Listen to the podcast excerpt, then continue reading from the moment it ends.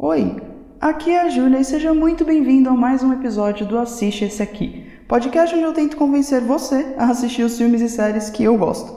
E até os que eu não gosto também, porque na verdade eu sou a favor de todo mundo assistir tudo e tirar suas próprias conclusões. Mas eu tento dar dica do que está sendo lançado e o que você pode curtir ou não. E agora que a gente já está quase na terceira semana do ano, tem muita coisa sendo lançada, principalmente a partir da semana que vem. É, essa semana eu fui no cinema todos os dias para assistir os filmes que vão ser lançados aí nessa semana e nas próximas durante o mês de janeiro. Mas isso é assunto para outro episódio. No episódio de hoje a gente vai falar dos filmes que chegaram essa semana no cinema. A gente teve três principais é, lançamentos. Um deles foi o filme Esquema de Risco. É, esse eu confesso que eu não assisti porque a cabine dele acabou caindo no mesmo dia que uma outra que eu estava mais interessada para assistir. Mas ele é um filme de ação com Jason Statham, com a Aubrey Plaza. E pelo que eu vi, o pessoal curtiu. Todo mundo que eu vi que já assistiu falou que o filme é legal, divertido, é um filme de ação, né? E disseram que tem tudo que um filme de ação precisa ter. Ele é um filme dirigido pelo Guy Ritchie, né, que já é famoso por seus filmes de ação. Então, o que tudo indica, é um bom filme. Porém, eu vou falar mais dos filmes que eu já assisti e já tenho uma opinião, né? Um deles, eu vou deixar melhor por último, né? Então, o segundo filme que eu vou falar é o filme Nas Ondas da Fé, que infelizmente foi a minha primeira decepção deste ano de 2023. Eu assisti esse filme, na verdade, no, no final do ano passado, né? E, e agora ele tá che chegou no cinema agora no dia 12. Ele é um filme nacional, uma comédia. E o motivo dele ter sido a minha primeira grande decepção. É, eu digo primeira porque o ano acabou de começar, eu certamente serei decepcionada muitas outras vezes ainda. Mas esse foi o primeiro porque é um filme que eu tinha expectativas. Primeiro que eu tinha assistido o trailer já em outros filmes e eu tinha achado engraçado. E segundo porque tem é, como protagonista o Marcelo Adnet. Como eu cresci assistindo MTV e comédia MTV e 15 minutos e enfim todos esses programas que passavam naquela MTV antiga, eu cresci também fã do Marcelo Adnet. E geralmente eu gosto de tudo que ele faz, assim, eu, eu, é o tipo de humor que eu curto bastante. E aí esse filme, ele faz um cara, o Rickson, que vive honestamente sua vida trabalhando como locutor de telemessagem, aqueles carros, sabe, com mensagem cafona, ele era locutor. E também ele trabalhava como técnico de informática, consertava computador e tal. Só que o grande sonho dele era trabalhar na rádio. Né? Ele era locutor, ele gostava de ser locutor e ele queria muito trabalhar na rádio. E aí ele consegue um trabalho numa rádio por conta de um pastor, só que ele consegue como técnico de informática. Mas aí tem uma vez que ele está lá consertando um, um, aparelho e sem querer ele entra no ar, ao vivo, enquanto ele está sem perceber que ele está no ar. E ele começa a imitar pastor, sabe? Um, um, personagem, inclusive, que o Marcelo Adnet já fez muitas vezes na própria MTV quando ele imitava pastor. Não, lógico que não é pastor no geral, né? São aqueles pastores é, que a gente sabe que é corrupto e tal. Então ele faz esse personagem é, imitando um pastor, pedindo para todo mundo doar pelo menos dois reais. E dá muito certo. É, as pessoas doam mesmo, acreditam que ele é um pastor. Isso faz com que o pessoal, o pastor de verdade, reverendo, o pessoal da igreja é, queiram que ele continue, e aí ele começa a se passar por um pastor, começa a ganhar dinheiro com isso e tal. E ele tem a mulher dele, que é feita pela Letícia Lima, que também é muito engraçada, do Porta dos Fundos. E eles começam juntos a entrar nessa onda aí da igreja para tirar dinheiro dos fiéis e eles saberem que o cara não é um, um pastor de verdade. E aí tem uma coisa que, assim, se fosse. É, esse só o, o, o grande enredo do filme, eu acho que poderia ter dado certo. A grande questão, e que me decepcionou muito, é que o filme não decide em momento algum se ele vai fazer uma crítica de fato e ele vai ser um personagem corrupto, ou se ele é um personagem do bem e que tomou uma ou outra decisão errada. Só que durante o filme, ele fica por muito tempo tirando dinheiro dessas pessoas sem ter nenhuma crise de moral, de consciência para aí depois, de repente, quando isso começa a virar contra ele, aí sim ele vai pensar se ele devia estar tá fazendo isso ou não. E eu achei tudo muito confuso, assim, as piadas muitas vezes não, não emplacavam, apesar do elenco muito bom, né? O Adnet é muito engraçado de qualquer forma, se você gosta do tipo de humor dele. Inclusive, tipo, dá para você se divertir assim no filme. Mas eu achei a história uma bagunça, assim, não diz a que veio, não diz o que pensa, não diz nada no final das contas. É tudo muito ambíguo, do começo ao fim. E para mim isso tirou muito a graça, assim.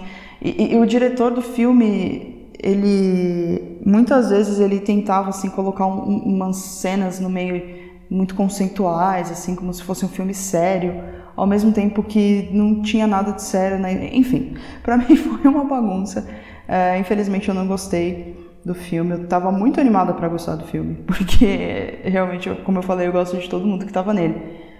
Porém, não foi dessa vez, mas eu espero que o Adnet faça outras coisas no cinema no futuro, porque eu gosto dele de qualquer forma, né?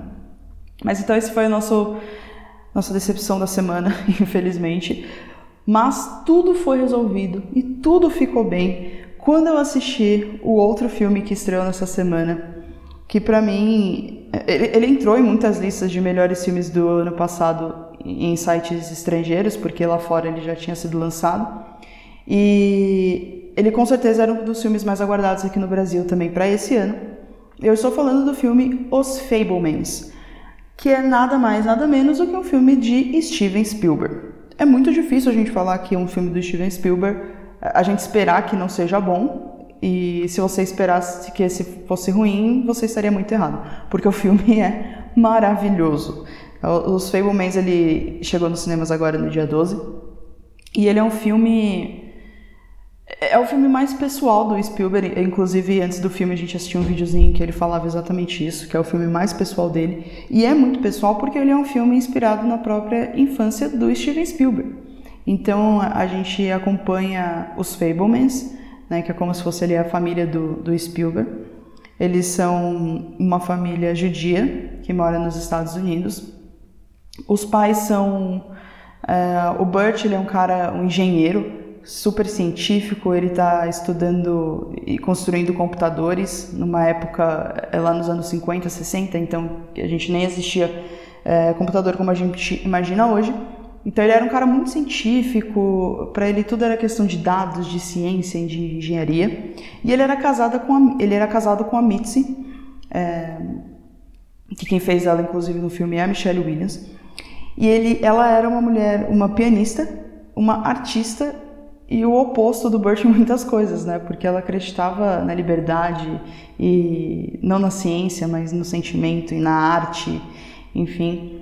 E eles tinham é, quatro filhos, três meninas mais novas e um menino mais velho. O menino mais velho que representa o Steven Spielberg, né? No, no filme ele se chama, na verdade, Sam, Sam Fableman. E a gente começa a acompanhar o filme a partir da vez que o Sam é levado no cinema pela primeira vez. Os pais, deles, é, os pais dele levam ele no cinema quando ele tinha, sei lá, uns oito anos no máximo, eu acho. E aí a vida dele muda completamente porque ele se apaixona à primeira vista pelo cinema. E isso reflete né, a, a paixão do Spielberg pelo cinema. E aí a gente vai acompanhando a história dessa família e do, do próprio Spielberg através do amor dele pelo cinema. É, e ele é sempre muito apaixonado pelo cinema. Ele começa fazendo filme amadores em casa com as irmãs, que é uma coisa que o próprio Spielberg fazia mesmo.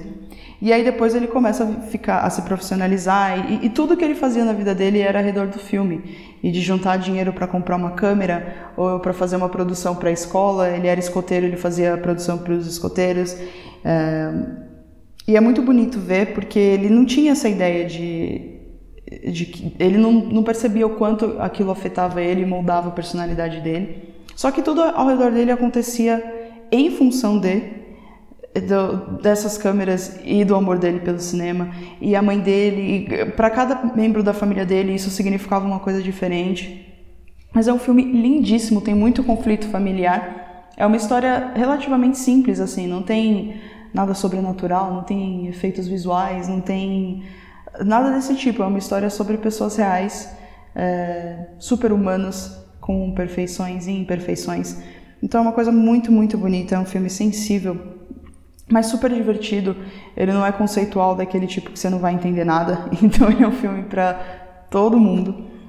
E eu acho que não tem nada melhor do que quando você vai no cinema, assim, assistir um filme e você sai pensando, putz, que bom que eu vim no cinema assistir isso, porque eu me, diverti muito, eu, gostei muito desse tempo que eu tive aqui. E foi exatamente isso que eu senti com esse filme, e eu acho que todo mundo pode sentir também, porque é, é realmente um filme para todo mundo, assim, ele tem um pouco de drama, ele tem um pouco de comédia, ele tem a questão da família, ele tem a paixão pelo cinema. Então, assim, eu não conseguiria recomendar esse filme o suficiente. Assistam Os Fablemans, é muito, muito bom. Com certeza um dos melhores filmes do ano, e olha que o ano acabou de começar, mas eu já tenho certeza disso, de tão bom que o filme é. E aí eu vou aproveitar este filme para entrar em um outro assunto, porque Os Fablemans ganhou é, prêmios no Globo de Ouro. O Globo de Ouro aconteceu no, na última segunda-feira e ele dá início à temporada de premiações. E eu não consigo explicar o quanto eu amo as temporadas de premiações. Para mim é a melhor época do ano. É, é, eu não acho que premiação seja exatamente uma coisa super justa. A gente sabe que tem muita coisa rolando, muita treta aí por trás dessas premiações, inclusive do próprio Globo de Ouro. O Globo de Ouro, inclusive, no ano passado, nem teve. De tantas polêmicas, é, saiu um artigo que fez ali uma toda uma investigação por trás do Globo de Ouro porque já há muito tempo se dizia que o Globo de Ouro podia ser comprado, que tinha umas treta ali por trás, que a galera eh, fazia muito lobby e tal, e que por isso ele não era uma premiação confiável, digamos assim. E aí, além disso, teve toda a questão de que até o ano de 2021, né, que foi o último Globo de Ouro, eles tinham quem, quem vota nesse Globo de Ouro é a Associação de Imprensa Estrangeira de Hollywood. São vários jornalistas é, dos Estados Unidos e de outros países. E tinha, tipo, mais de 100 pessoas, e dentre essas mais de 100 pessoas não existia uma pessoa negra. O que é, assim, absurdo de se pensar se fosse uma notícia dos anos 50, e é mais absurdo ainda se pensar numa notícia dos anos de 2000, né, da, do, do século 21, você ter uma premiação do tamanho do Globo de Ouro sem ter um jurado negro. É um absurdo, absurdo, absurdo. E aí isso manchou muito a imagem do Globo de Ouro. Já teve gente que boicotou ele em 2021. E aí agora 2022 nem teve. E agora 2023 eles voltaram com o Globo de Ouro, é, com a cerimônia do Globo de Ouro, com a premiação na TV. Deu muito certo? Não, porque foi a pior audiência do Globo de Ouro na história. Mas existem alguns fatores que podem é, explicar isso. Um deles é a questão de que, primeiro, não teve o Globo de Ouro no ano passado, então as pessoas meio que deram uma desacostumada. E segundo, já era uma premiação não tão prestigiada. E terceiro, foi numa segunda-feira. Então eu acho que tudo isso contribui, né? Não, não passou em, nos canais que costumava passar. Aqui no Brasil, por exemplo, nem passou na TV. Então eu acho que teve alguns fatores aí. Mas vamos ver como é que vai ficar. De qualquer forma, eu assisti, é lógico, eu não tenho moral para não assistir premiação. Eu assisto, eu torço, mas enfim. Então eu assisti esse Globo de Ouro na segunda-feira. A premiação eu achei mais ou menos assim. É, eles colocaram um, cara que ele é comediante para o Jeremy para apresentar o prêmio. É, ele começou já falando sobre a questão do racismo no Globo de Ouro, que escolheram ele porque ele é negro e eles precisavam de uma pessoa negra para mostrar ali que estava tudo bem. Então, assim, foi, foi um discurso bem honesto, achei muito interessante, mas depois eu achei que meio que deu uma, uma esfriada na premiação. Não, essa questão de não ter número musical também às vezes dá uma prejudicada. São três, foram mais de três horas de premiação, é, só da galera indo lá e falando, entregando prêmio e acabou. Mas eu gosto de qualquer forma, como eu falei, eu sou fã do Globo de Ouro. E é, é, só, é só o começo né, das, das premiações. Esse domingo, inclusive, a gente já vai ter o Critics' Choice Awards, depois ainda tem o PGA, que é o de, dos produtores. E se você não sabe a diferença, por que tem tantas premiações diferentes, a grande questão é que cada uma é votada por pessoas diferentes. Então, por exemplo, o Globo de Ouro, como eu falei, ele é votado pela Associação de Imprensa Estrangeira de Hollywood. Então, quem vota é a imprensa. Aí agora no domingo a gente vai ter o Critics' Choice, que vai passar tanto na HBO na TV quanto no HBO Max. E ele vai ser, ele é do Critics' Choice Awards, então é a associação de críticos é, que vota. depois a gente tem a associação, o sindicato dos produtores, o sindicato dos diretores, o sindicato dos atores. Por isso que tem tantas é, premiações diferentes. Algumas delas são consideradas um bom termômetro para o Oscar. Globo de Ouro não é uma delas. É, claro que pode ter coincidências, né? Afinal, eles selecionam os melhores dos melhores. Mas o que costuma ser melhor pro, pro termômetro do Oscar é a gente ficar de olho, até no Critics' Choice Awards também, mas eu diria que principalmente o dos produtores, que vai passar na HBO também esse ano, se não me engano. Ou é na Netflix, enfim, um dos dois, mas vai passar. Mas voltando então ao nosso Globo de Ouro, que foi a primeira premiação. A gente, eu não vou falar o nome de todo mundo aqui, porque senão vai demorar um século, como eu disse, foram três horas de cerimônia. Mas eu vou falar aqui um pouquinho dos principais, o que, que eu achei que já era é, dava para ser previsto e não. Como eu disse, os Fablemans foi o grande vencedor é, nos filmes, né? Ganhou como melhor filme de drama. Eles fa fazem essa diferença entre melhor drama e comédia. Tá? Então, melhor drama foi os Fablemans, tanto como melhor filme quanto melhor diretor. Né? O Spielberg ganhou também. Eu achei super merecido. Não é o que eu tava é, torcendo. Quer dizer, na questão de. No, na categoria de drama pode até ser. Para mim, de comédia, que muda porque eu, eu tô torcendo para tudo em todo lugar ao mesmo tempo. Foi meu filme preferido de 2022 e é o que eu tô torcendo em absolutamente todas as categorias possíveis. Mas Os Fablemans foi muito, muito justo como drama. E um outro filme que ganhou tudo e foi o, que, o vencedor de filme, melhor filme de comédia foi Os Banshees de Inisherin. Eu nunca vou saber falar esse nome. É um filme que ele não foi lançado é, aqui no Brasil ainda. Se não me engano, ele chega em fevereiro mas ele ganhou melhor roteiro original, melhor filme de comédia, melhor ator de comédia, melhor ator coadjuvante de comédia, enfim, ganhou muita coisa. Então, acredito que seja muito bem, ele seja muito bom. Ele estava também em várias listas de melhores filmes do ano no ano passado dos sites gringos, porque já tinha sido lançado lá. Então, eu, eu tô animada para assistir, mas não dá para dar opinião ainda. Quando sair, aí eu com certeza vou falar dele. É, ainda em filmes, a gente teve tanto melhor ator quanto melhor atriz foi pro meu filme preferido, é, a, gente, a Michelle e o. Não vou nem falar o nome dele porque eu não sei pronunciar, mas os dois principais, né, do o casal asiático de tudo em todo lugar ao mesmo tempo, eles ganharam. É, ela de melhor atriz de filme de comédia e ele de melhor ator coadjuvante de filme de comédia. O que para mim foi muito merecido. Ele, inclusive, deu um discurso maravilhoso, porque, para quem não sabe, ele começou no cinema muito, muito cedo. Ele era uma criancinha quando ele fez o primeiro Indiana Jones, com o Steven Spielberg, né? E aí ele ficou muito tempo sem fazer nada, é, nenhum filme, é, nada, basicamente. E ele falou no discurso dele que ele tinha muito medo de ele já ter passado pela melhor fase da vida dele e que agora não tivesse mais nada para ele, sabe? Até que os Daniels, né, os dois diretores, os dois chamam Daniel, então a gente chama ele de os Daniels. Os Daniels escolheram ele para estar tá em tudo em todo lugar ao mesmo tempo e aí ele redescobriu, ele já ganhou, já tinha ganhado o prêmio antes, ganhou agora o Globo de Ouro, tá indicado a muitas outras um, premiações também. Então ele sentiu que ali era ele estava ganhando uma segunda chance na vida, que é muito legal, né? A, a própria Michelle Yeoh que fez a a, a principal, né, em, em todo, todo lugar ao mesmo tempo, que ela ganhou de melhor atriz de comédia, ela também ganhou o primeiro Globo de Ouro dela com 61 anos. Então, assim, é muito legal ver esse pessoal que não está ali nos seus 20 e poucos, né, é, e mostrando que você pode trabalhar a vida inteira com cinema e que nunca é tarde demais para você ter ali, alcançar as coisas que você quer alcançar. Então, o discurso dele foi belíssimo. Inclusive outra que também foi nesse mesmo estilo, assim, foi a atriz Jennifer Coolidge, né, do The White Lotus. Ela ganhou de melhor atriz é, em série de comédia, melhor atriz coadjuvante em série de comédia. Ou de, não, pera, é melhor atriz em minissérie, é, melhor atriz em minissérie de comédia, foi a Jennifer Coolidge. Ou melhor atriz, meu Deus do céu, que confusão. Pera aí, gente, vamos lá, vamos falar o negócio direito. Ela foi melhor atriz coadjuvante em minissérie. Isso, melhor atriz coadjuvante em minissérie. A Jennifer Coolidge, que fez a Tânia em White Lotus, né? Ela foi a única personagem da primeira temporada que voltou para a segunda. É, e ficou na segunda mesmo, ficou com Deus lá, infelizmente.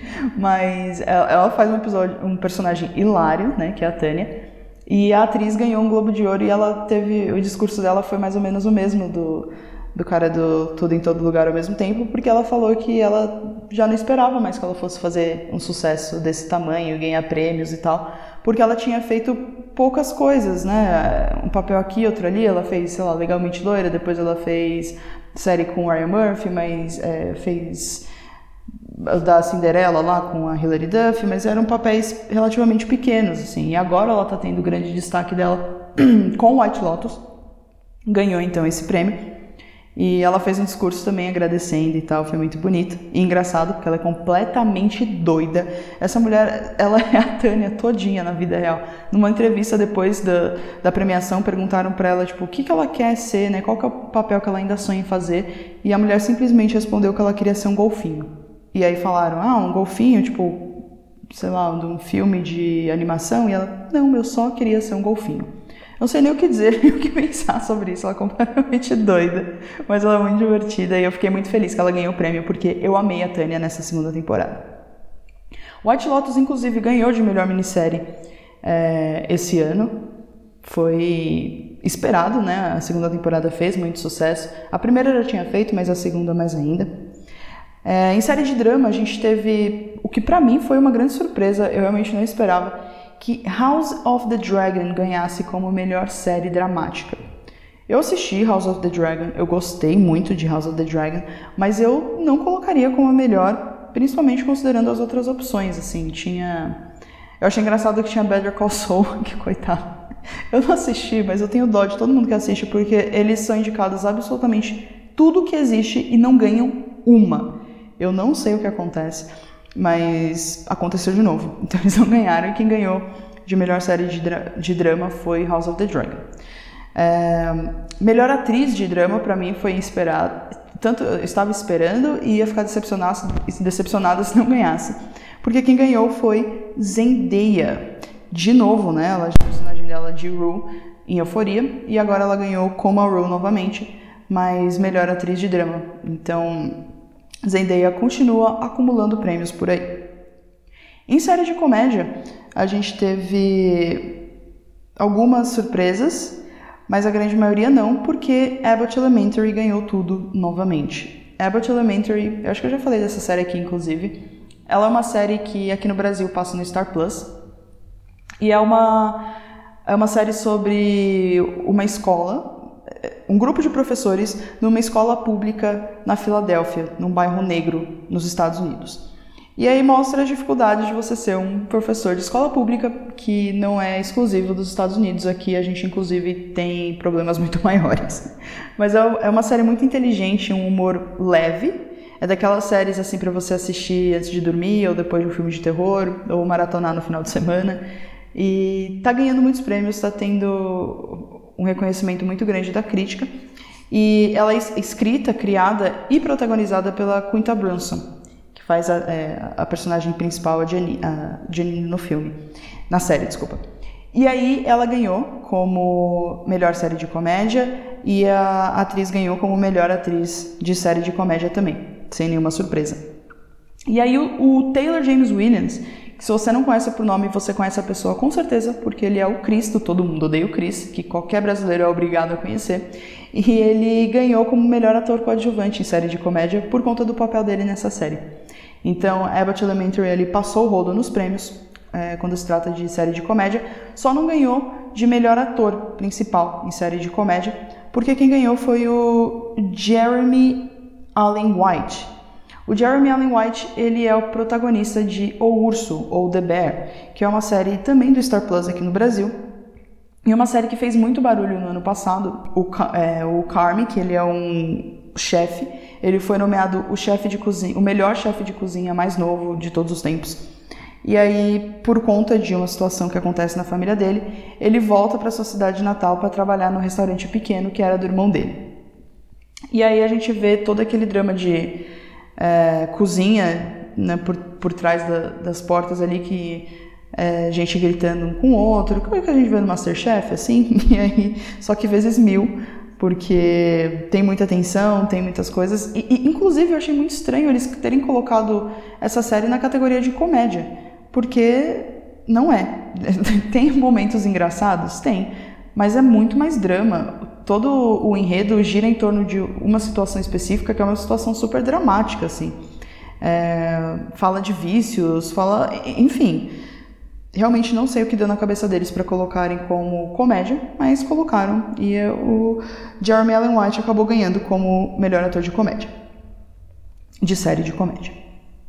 Mas então esses foram os principais prêmios assim do, do Globo de Ouro. Melhor filme internacional ganhou Argentina 1985, que é um filme do Amazon Prime. É, não estava imaginando que fosse ganhar, apesar é um filme muito bom que eu gostei, mas estava competindo com filmes como Decisão de Partir, por exemplo, da, da Coreia do Sul, do Park Chan-wook, que também estava dando o que falar, mas a Argentina saiu aí na, na frente. Não sei como vocês se sentem sobre a Argentina ganhando coisas, mas ganharam. E aí agora a gente tem que ver o que vem nos próximos, uh, nas próximas premiações, né? Lembrando que dia 15, agora no domingo, a gente já tem o Critics' Choice Awards, que costuma ser bem legal, e um, um termômetro um pouco melhor para o Oscar. Agora saindo de premiação, para a gente encerrar o episódio de hoje, falando sobre as estreias de série que tiveram nessa última semana. Uma das séries que, que saíram agora, que eu estava animado para assistir, inclusive já assisti os primeiros dois episódios que saíram, é a série Velma. É, Velma é da HBO Max e ela conta a história de origem da Velma do Scooby-Doo. Só que ela é uma série adulta. É, é uma animação, né, mas é uma animação para adultos. Então a gente tem várias diferenças em relação ao Scooby-Doo que a gente está acostumado. Quando eu, eu, eu, fiquei meio assim se eu ia assistir ou não, mesmo estando animado, porque eu vi muita gente da crítica internacional falando mal da série. Então eu fiquei meio assim e tal, mas geralmente eu não me deixo abalar por críticas e eu assisto tudo para tirar minha própria conclusão, como eu sempre falo que todo mundo deveria fazer. E eu assisti os dois primeiros episódios de Velma que foram disponibilizados é, na HBO Max, vai ser sempre dois episódios por semana. E eu gostei muito. É, é bem diferente de Scooby-Doo, assim, é, é a história de origem, então eles estão no ensino médio. No primeiro episódio a gente conheceu já a Velma, a Daphne e o Fred. Né? Tem os três. É, é uma série adulta, é uma série que de comédia. Eu achei bem engraçado, é o tipo de humor que eu gosto.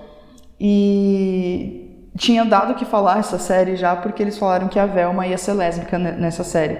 Né, que sempre é uma coisa que existiu ali no, no, no fandom entre os fãs e que agora eles trouxeram para a série mesmo. É, o que eu acho que é divertido sempre é um incentivo a mais para assistir. E eu gostei, mas eu, gostei no geral mesmo, pelo menos esses dois episódios. Vamos ver o que o, o resto é, dos episódios vai nos trazer. Às vezes pode ficar ruim, mas também pode ficar bom. Eu vou continuar assistindo porque fiquei bem satisfeita com esses dois episódios. Como é animação, são episódios bem curtinhos, então tipo 20, 25 minutos cada. E eu achei que vale a pena para assistir. Outra série que lançou sua nova temporada foi a série Ginny e Georgia da Netflix, que eu não tenho o que dizer porque eu não assisti nem a primeira temporada, não acho que eu vou assistir a segunda. É, a primeira temporada fez muito barulho na Netflix quando lançou. Eu até tentei assistir, mas não é muito meu tipo, e aí eu acabei desistindo porque estava já assistindo mil e uma coisas ao mesmo tempo.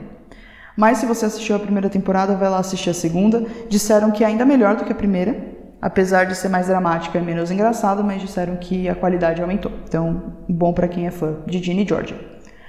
Outra série também da Netflix que retornou para sua quarta e última temporada é a série Sky Rojo. Rojo. Não sei como fala vermelho em espanhol. Meu espanhol é péssimo, não vou nem tentar. Mas então Sky Vermelho em espanhol, que está na Netflix na sua é, quarta e última temporada. Quarta não, acho que é a terceira temporada terceira temporada, que vai ser a última, né, de, de Skyrim. E eu comecei a assistir, assisti o primeiro episódio é, dessa terceira temporada, né, as duas eu já tinha assistido antes, é, escrevi crítica da primeira temporada, inclusive. Ah, lembrando que todas as críticas completas escritas estão no site cinemaup.com.br, porém no Instagram eu também estou colocando umas críticas mais curtas, e tô colocando dicas de filme, vídeos de bastidores todos os dias. Então, se você ainda não segue, segue lá. Assiste esse aqui.pod no Instagram. Mas então, voltando para nossa Sky Rojo, a gente tem a terceira e última temporada que vai resolver a história ali do. Para quem não conhece, Sky Rojo é uma história de três mulheres é, prostitutas numa casa de prostituição na Espanha. E elas foram vítimas de tráfico humano, enfim, tem todas as tretas é, que você pode esperar de uma situação dessa. É uma história interessante. Os episódios são curtos, meia hora no máximo, então eu acho que isso ajuda, porque não é a melhor coisa do mundo. Mas eu achei interessante as outras duas temporadas, por isso que eu vou continuar assistindo, e também porque eu nunca desisto de série. Mas eu acho que é uma boa opção para quem gosta de. principalmente série é, espanhola, né? Que foge um pouquinho ali do, do eixo do, dos Estados Unidos. E por último, uma série que não, não lançou ainda, mas eu já vou deixar avisado aqui, a gente vai falar dela no próximo episódio, que é tão aguardada, eu acho que é a série mais aguardada desse ano, por enquanto, que é The Last of Us, né? A série baseada num livro, no livro, num videogame de PlayStation, eu acho, se não me engano, porque eu não entendo nada de videogame, mas eu entendo de série e eu estou muito animada para assistir. Tem o Pedro Pascal e a Bella Ramsey e como eu disse, ela vai estrear agora no domingo. Inclusive, para quem não tem HBO, fique tranquilo porque HBO está com sinal aberto para todo mundo, para todo mundo poder assistir The Last of Us nesse domingo. Vai ser um episódio por semana. Então, todo domingo aí, esperem que terá episódios novos de The Last of Us. E a crítica estrangeira já assistiu e este filme e essa série abriu simplesmente com 100% de aprovação no Rotten Tomatoes. Então, assim, o hype não poderia estar maior. Eu tô esperando muito que seja uma série maravilhosa. Gostei muito do trailer que passou. Então é isso aí, a gente vai continuar falando de The Last of Us por muito tempo. Porque é um episódio por semana, então pelo menos um mês aí, uns dois meses falando de The Last of Us. Espero que seja bom e que vocês curtam também. Bom, então é isso tudo que a gente tinha para falar nesse, no episódio dessa semana. Lembrando que ter, vão ter mais premiações por aí, então a gente vai falar dessas premiações. E semana que vem tem muito lançamento no cinema. Então não perca o próximo episódio para a gente falar sobre o que vale e o que não vale a pena assistir. Então é isso aí, beijão e até a próxima.